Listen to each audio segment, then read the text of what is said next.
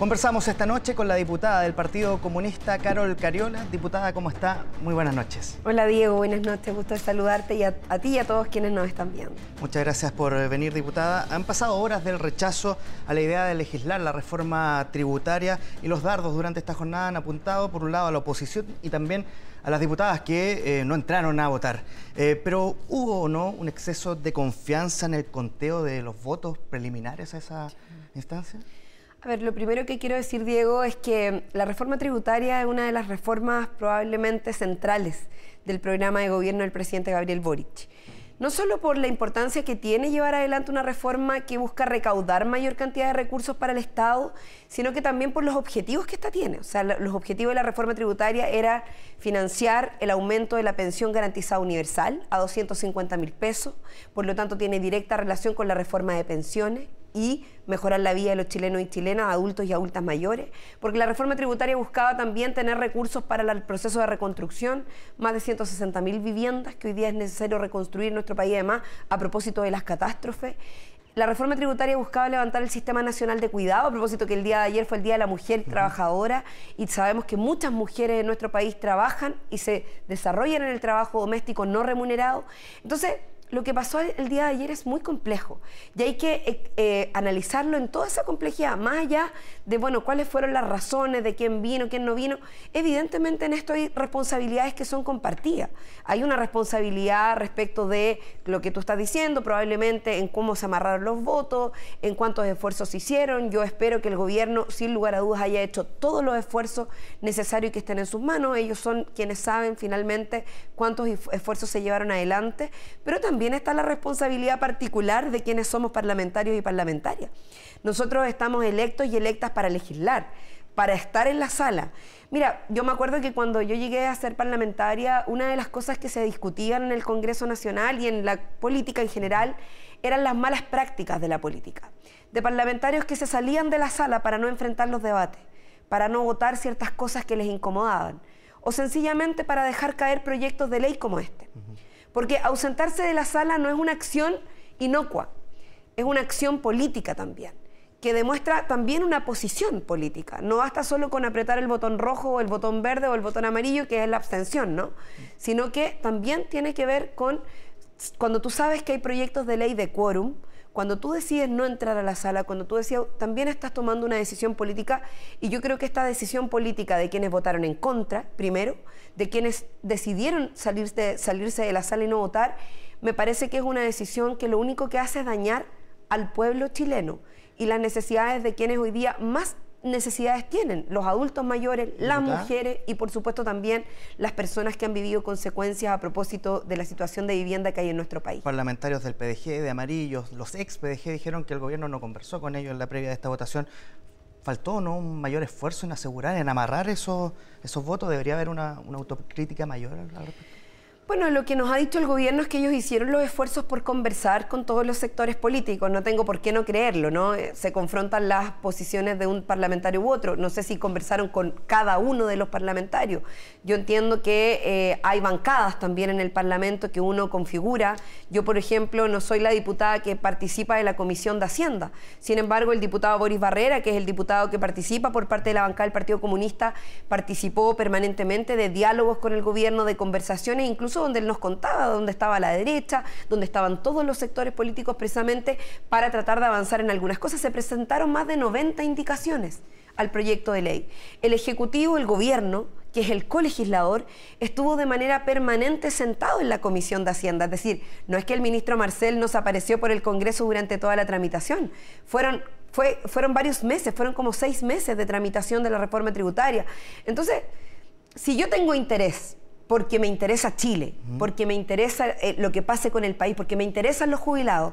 Y no se acerca un ministro a conversar conmigo, lo que yo hago es ir a conversar con el ministro. Mire, yo aprobé la reforma tributaria del presidente Piñera, a pesar de que tenía diferencia, era una recaudación de 800 millones de dólares.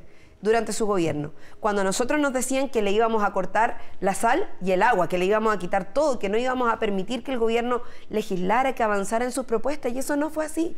Nosotros dialogamos. Cuando yo tenía dudas me acercaba a los ministros, a los ministros del gobierno del cual yo era oposición.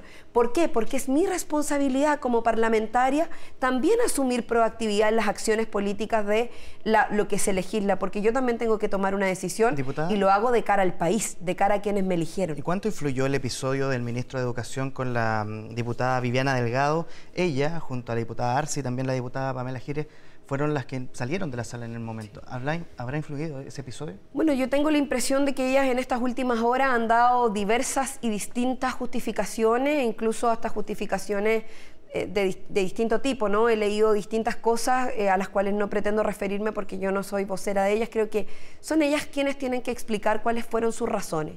Lo que está claro sí es que eh, las parlamentarias, al menos la diputada Giles, yo la vi entrar después a la sala eh, riéndose, ¿cierto?, de lo que había ocurrido, porque ella evidentemente tomó una acción premeditada.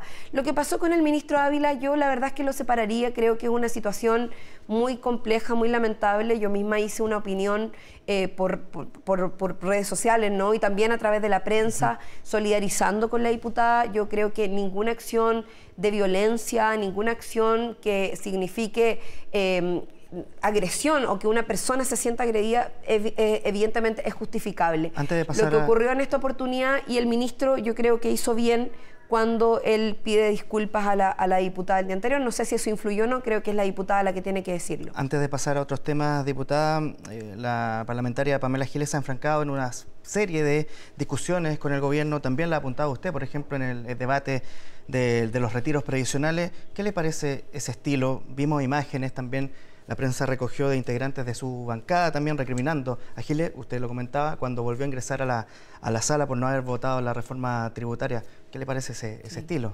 A ver, a mí el estilo de no hacer frente a las cosas me parece que es un mal estilo en política. Digo hacer frente porque cuando uno tiene una posición política tiene que expresarla.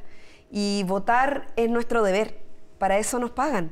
Nosotros somos funcionarios públicos, somos electos por la ciudadanía para ir al Parlamento, para ejercer nuestro derecho a voto y para expresar nuestra opinión, ya sea una aprobación, un rechazo o una abstención a un determinado proyecto de ley. Incluso tenemos tiempo para argumentar nuestra posición.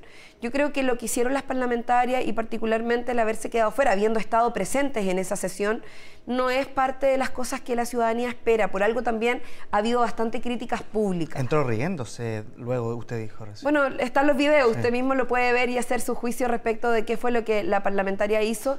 Evidentemente, eh, a mí me parece que lo que acá hay, eh, ellas sabían perfectamente que este era un proyecto de quórum, cuando uno está en el Parlamento, legisla, tiene la responsabilidad de llegar a las comisiones, de llegar a la sala, tenemos horario, está además, hay una bocina que suena todo el tiempo cuando vamos a votar, se les avisa a los parlamentarios, o sea, realmente no hay justificación que dé cuenta de algo distinto a una intención. Acá hay un acto de responsabilidad entre quienes votaron en contra, que son los primeros responsables, y esa es la derecha, que evidentemente no quiere reforma tributaria, y yo creo que ahí hay un punto que no puedo dejar pasar Diego, que tiene que ver con, eh, a la derecha nunca le gustó que se eliminaran los mecanismos de ilusión y evasión que hoy día existen en nuestro sistema tributario.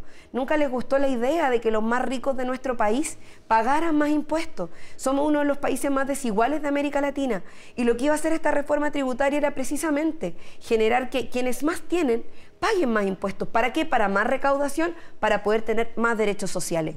¿Por qué estar en contra de algo tan justo?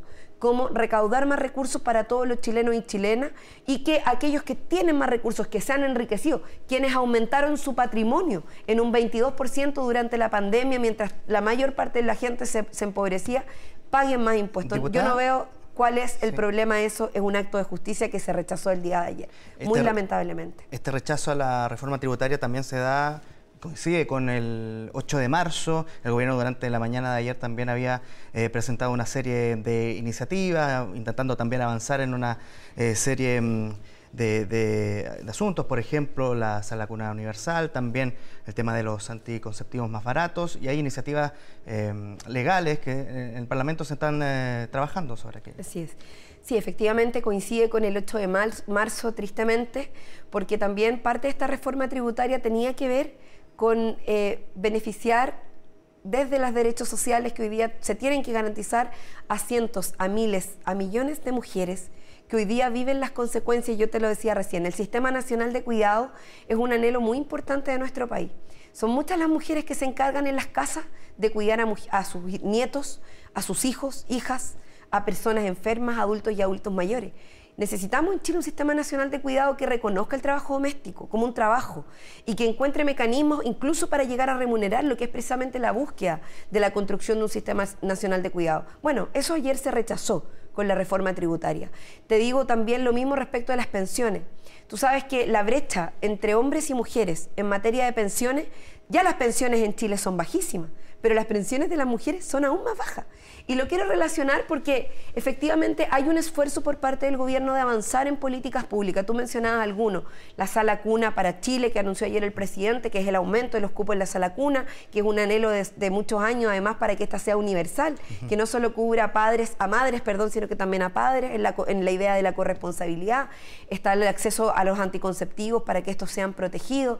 Eh, hace algunos días aprobamos en la Cámara un proyecto de ley del que soy y que fue patrocinado también por la ministra Tote Orellana, eh, Antonio Orellana, perdón, que, que, hizo un esfuerzo importante ¿no? para poder em, eh, patrocinar un proyecto que establece una reparación integral a las víctimas de femicidio, a los familiares víctimas de femicidio, que son víctimas colaterales. Cuando una mujer es asesinada producto de la violencia machista, no solo ella vive las consecuencias más brutales, ¿no? que es el asesinato, sino que también su familia, sus madres, sus hijas, sus hijos, sus padres. Sin duda que es una familia que queda destruida buscando justicia. Lo hemos visto en el caso de Fernanda Maciel, que después de cinco años recién están enfrentando el juicio. Entonces, este es un proyecto de reparación integral que además contempla una pensión de 160 mil pesos para los hijos e hijas de las madres que son asesinadas. Muchas veces niños, niñas y adolescentes que quedan con un padre preso o y una madre muerta. Esa es una situación dramática que se vive en nuestro país, que lamentablemente más niños y niñas de las que quisiéramos lo viven y evidentemente este proyecto de ley viene a hacerse cargo de eso. Diputada, nos quedan solamente algunos minutos. Eh, ¿Le avisaron ya cuándo, a qué hora el cambio de gabinete? ¿no? Bueno, no, eso son esa información del gobierno que ustedes saben se maneja con mucha reserva. Eh, hay hartas especulaciones en la prensa, incluso ya se están especulando nombres. Sobre eso le quería preguntar, que llegue gente con convicción de defender el programa de gobierno, dijo hoy día en el norte. ¿El diputado Matías Ramírez coincide con esa mirada? Absolutamente. Yo, yo creo que el gobierno y el, equipo de gobierno del presidente Gabriel Boric, donde él tiene la potestad de tomar la decisión de quienes hacen parte de su equipo, de hacer las evaluaciones también, de quienes han tenido un mejor desempeño que otros, eh, me parece que sin lugar a dudas es algo que tenemos que respetar en la decisión que él tome pero es deseable que quienes asuman la tarea de gobernar, de hacer parte del equipo del presidente Gabriel Boric y de este gobierno, lo hagan también bajo la premisa de que el presidente ganó, ¿cierto?, en, diciembre del año pasado, del año antes pasado, perdón, eh, con la aprobación del pueblo de Chile que lo convocó a cumplir un programa de gobierno. Él se presentó. No, el, gobierno está haciendo el esfuerzo por llevar adelante su programa. De hecho, en este momento, de las tres reformas más importantes, hay dos que estaban en tramitación. Lamentablemente, la reforma tributaria hay que buscar nuevos caminos. Esto no nos va a detener respecto de buscar los caminos necesarios para lograr tener una reforma tributaria. Todavía queda el royalty minero, que está en el Senado, ¿cierto?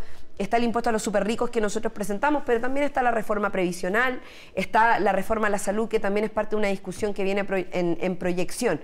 Eh, yo creo que es muy importante que quienes asuman, lo asuman, asuman con mucho compromiso con el pueblo de Chile, con el programa de gobierno y por supuesto también con la línea que el presidente Gabriel Boric representa, que es la persona que fue electa dentro de todo el equipo del gabinete. Nos quedan solamente 30 segundos, diputada. ¿Dónde ha visto alguna suerte de debilidad o falta de despliegue durante este año que es necesario reimpulsar? ¿Alguna cartera en particular?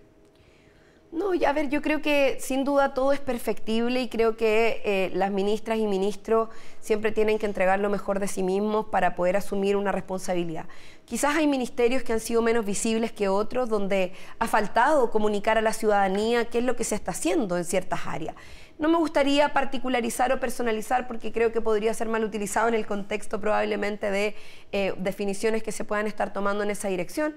Sin embargo, eh, creo que sin duda uno no puede pecar de soberbia y creer que todo lo hace bien, sino que muy por el contrario, siempre es bueno analizarse, ver lo que se está haciendo bien, lo que no se está haciendo tan bien y lo que se puede hacer mejor. Y creo que en ese sentido el presidente Gabriel Boric al menos siempre ha demostrado ser una persona capaz de tener autocrítica, de mirar las cosas en perspectiva y poner en el centro los intereses del país. Muy bien. Diputada Carol Cariola, muchas gracias por haber conversado con nosotros esta noche.